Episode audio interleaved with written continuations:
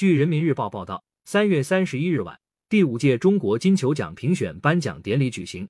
吴磊、王双分别获得中国男女足金球奖，朱晨杰和郝伟则分别获得了象征最佳年轻球员与最佳主教练的中国金童奖和中国金帅奖。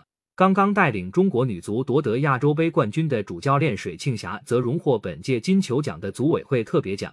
感谢收听羊城晚报广东头条。